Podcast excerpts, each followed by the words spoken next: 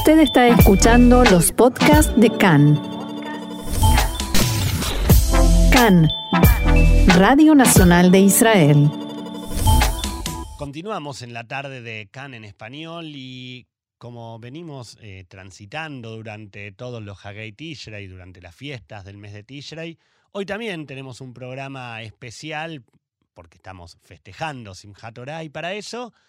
nos gusta conversar siempre con, con alguien que nos pueda explicar un poco más sobre la festividad. Y en este momento estamos en comunicación con el rabino Yerachmiel Barilka, quien reside aquí en Israel, para que nos cuente un poco más justamente sobre Simchat Torah.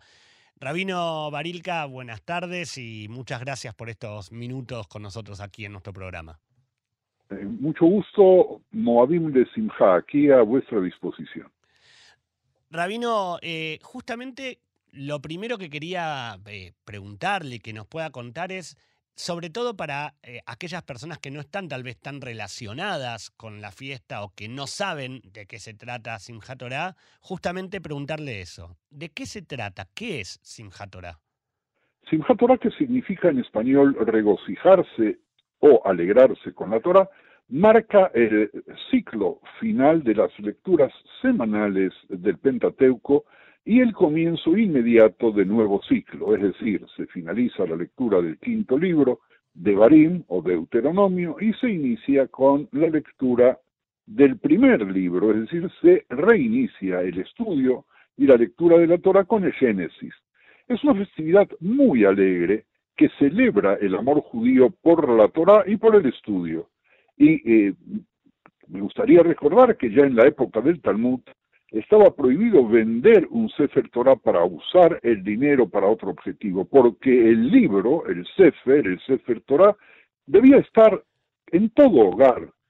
Era básicamente el fundamento de la existencia de nuestro pueblo. Y es una festividad que, porque digo, es, la última de las cuatro grandes fiestas del mes de Tishrei, pero es una, una, festividad que está incluida en la Torá, que ya estaba prescrita en la Torá. No, no estaba prescrita en la Torá. La festividad de Simchat Torah es el gran invento, así lo llamo yo, del pueblo judío en el exilio. Su origen aparece recién alrededor del siglo XI es decir, hace un poco más que mil años y coincide con la festividad de Shemini Atzeret, en la que además de pedir por la bendición por la lluvia, no hay mitzvot y preceptos intrínsecos, sino que es una celebración de la relación entre Dios e Israel. El pueblo Sí, dime. No, no, perdón, perdón que lo interrumpa, pero me quedo justamente eh, con esta frase de que la fiesta es un invento, digo, uno que está tan acostumbrado a celebrarla o a festejarla durante tantos años, nunca había escuchado esto. ¿Es, es algo que nació de la nada de entre los judíos de la diáspora? No, no nació de la nada porque en la fecha de Shmini Atzeret el Talmud había previsto que se debía finalizar la lectura de la Torah y comenzarla nuevamente. Claro. Nació un poco del dolor, del sufrimiento, de las persecuciones, de la falta de alegría, de la necesidad de estar juntos, de la necesidad de tomarse una copita, de la necesidad de bailar, eh, alrededor de algo que tuviese trascendencia, que tuviese valor, que nos distinguiese de otras culturas. Y, y, nació espontáneamente, de abajo hacia arriba, a partir de que algunos pocos iniciaron los festejos y luego fueron pasando de comunidad en comunidad, en épocas en las cuales la comunicación entre comunidades era muy difícil y a veces tardaba meses y años. Así que es una fiesta eh, de la espontaneidad judía y del espíritu judío. Es interesante lo que está diciendo porque es una fiesta eh, que nace tal vez del dolor, como, como usted decía recién, pero que puesta en, en, el orden cronológico del año, dentro del mes de Tisha, y digo, primero Rosh Hashanah y la reflexión y Yom Kippur y el pedir perdón, digo, llegar a este momento y poder, cerrando este mes de, de tanta eh, conmemoración, poder brindar y, divertirse y alegrarse con la Torá, de alguna manera también tiene como su lado... Eh, no sé si lúdico es la palabra, pero su lado... Sí, sí, podemos decir, tiene su lado lúdico, porque Recién vamos a tener fiestas de la Torá dentro de seis meses en Pesach. Así que eh, sí, eh, la gente sale, incluso hoy día sale, baila, eh, con bailes rarísimos para la gente moderna, que si uno las viese sin la música que la acompaña a través de un cristal sin haberla visto previamente, podría pensar que se trata de un grupo de locos que dan vueltas alrededor de un círculo imaginario alrededor de la mamá de la sinagoga, llevando los libros en la mano y los adultos toman a los hijos y a los nietos sobre los hombros y estos toman banderitas y sobre las banderitas hoy día se usa menos esta costumbre, pero todavía en muchas comunidades existe, se clava una manzanita y sobre la manzanita se clava una velita y ahí van bailando y la obligación es dar siete vueltas, pero no hay ninguna sinagoga que dé menos que 14, 20 y a veces horas y horas hasta que la gente cae extenuada simplemente y recurriendo al primer líquido que encuentra y entonces se alegra aún más.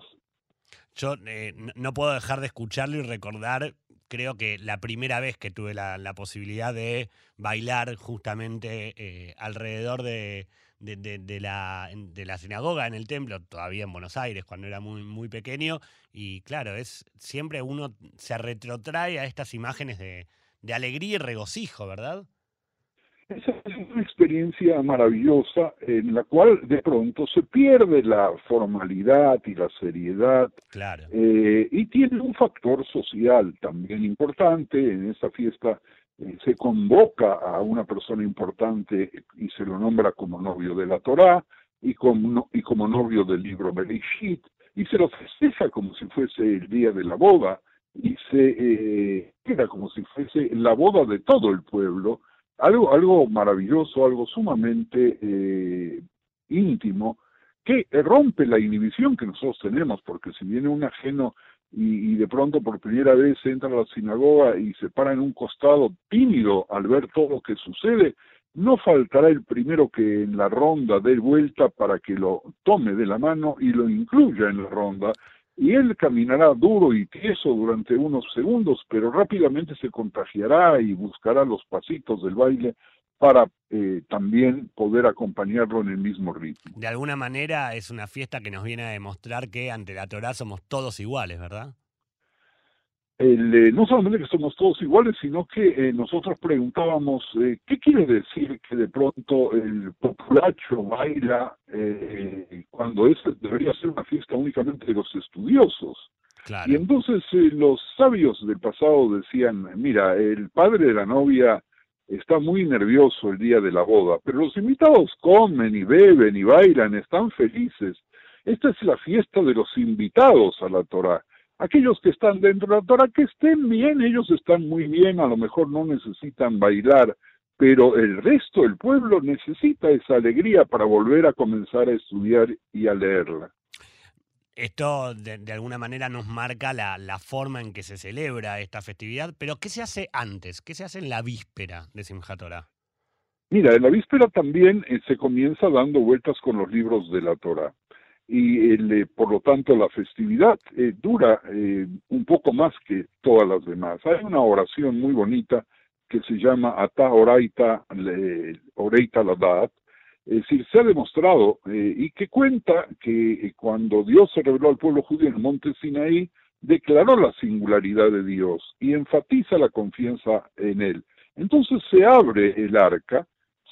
sacan todos los libros, todos los libros, incluso aquellos que por ahí ya no se leen porque tienen algún defectillo. Algunos suelen colocar una vela dentro del arca para que no quede vacía. Y la gente, eh, después de dar eh, las siete vueltas, sigue bailando y bailando, tal como os lo describí hace unos minutitos atrás.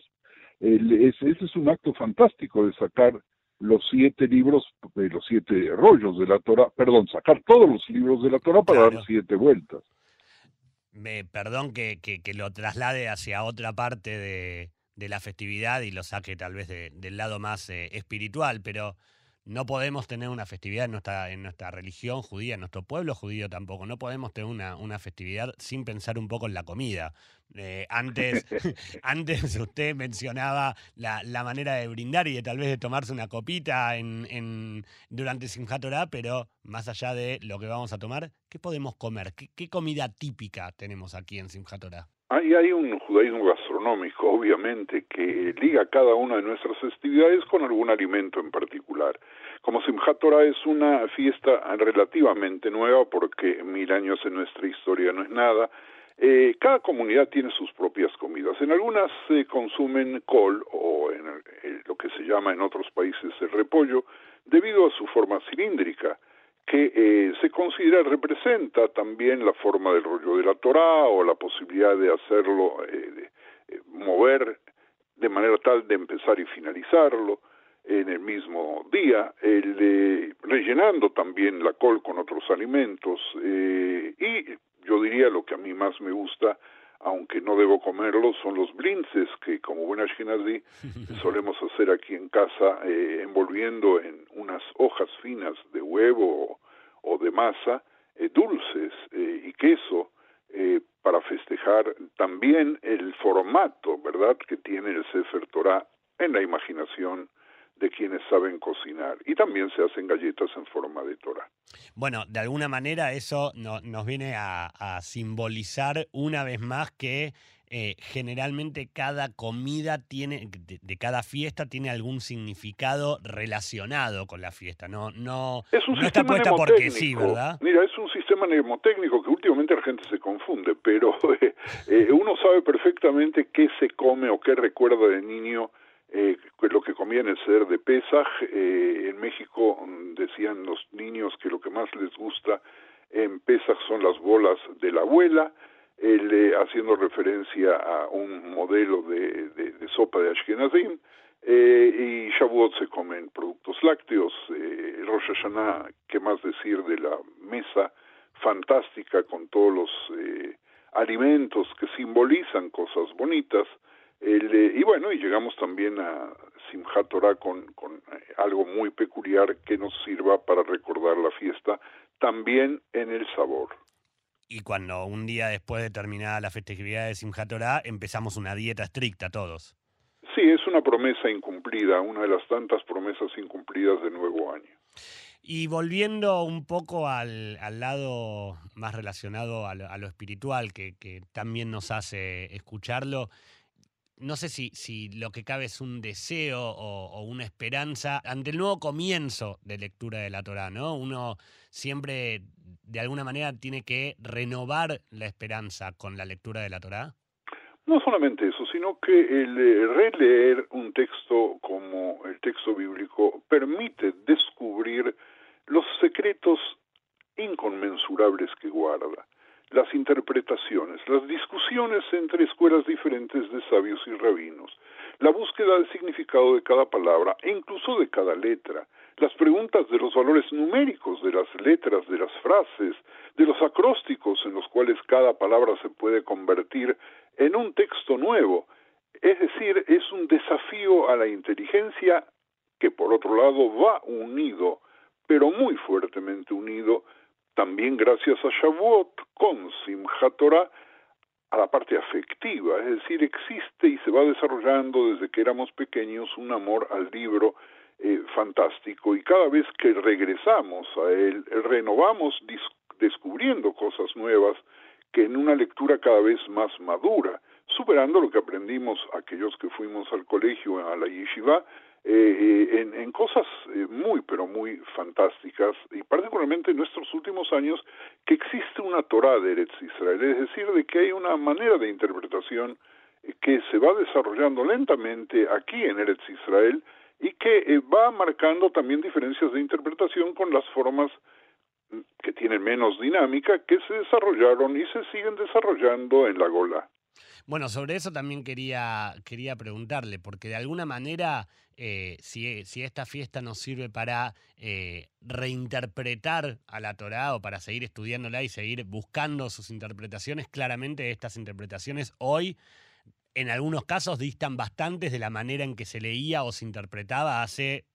tantos, tantísimos años. Pero eso es lo maravilloso. Eso es lo maravilloso. Quienes creen que no se puede innovar en la interpretación de la Torah no saben lo que significa la Torah. Eh, porque es suficiente eh, tomar en la mano un libro cualquiera del Talmud para ver las discusiones entre los grandes rabinos talmúdicos, los tanaítas y los amoraitas, hace ya eh, más, casi, casi dos mil años, mil setecientos, mil ochocientos años atrás, en, en los resúmenes de qué manera discutían, se peleaban y tenían que pasar para decidir la norma a votarse una mayoría, pero la interpretación estaba abierta. Y a partir de ahí, cuando se cerró el Talmud, entonces llegaron los gaonitas que volvieron a rehacer preguntas y volvieron a obligarnos a leer el texto y tras ellos otros y otros y otros eh, eh, hasta el día de hoy. Quien no se pregunta y no hace ningún descubrimiento significa que no ha llegado todavía a la esencia del secreto gigantesco de lo que significa la Torah y su estudio. ¿Llegaremos en algún momento a esa esencia? No, yo no quiero que lleguemos, yo quiero que sigamos preguntando, porque parte de la característica nuestra es casualmente la pregunta, el no quedar satisfecho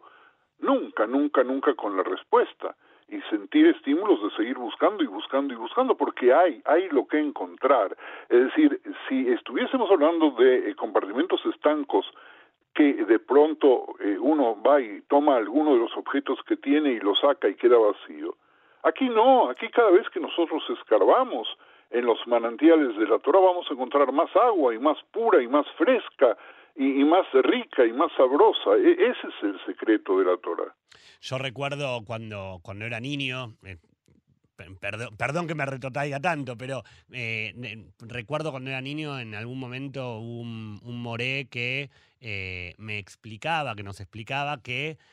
Simchat Torah de alguna manera nos viene a, reformular o nos viene a reafirmar que pese a todas las penurias que ha tenido que transitar el pueblo judío, nunca han podido con nosotros y nunca nadie ha podido con la Torá, ¿no es cierto? Mira, yo tengo en la mente un texto de Elie Wiesel que voy a eh,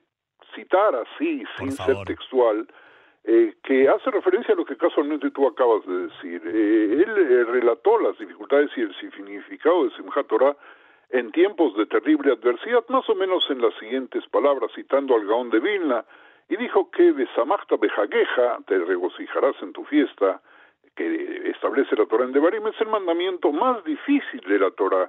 Y eh, decía eh, Wiesel que nunca pudo entender este desconcertante comentario, hasta que llegó la guerra y lo comprendió. Aquellos judíos que en el transcurso de su viaje hacia el fin de la esperanza lograban bailar en Simchat Torah.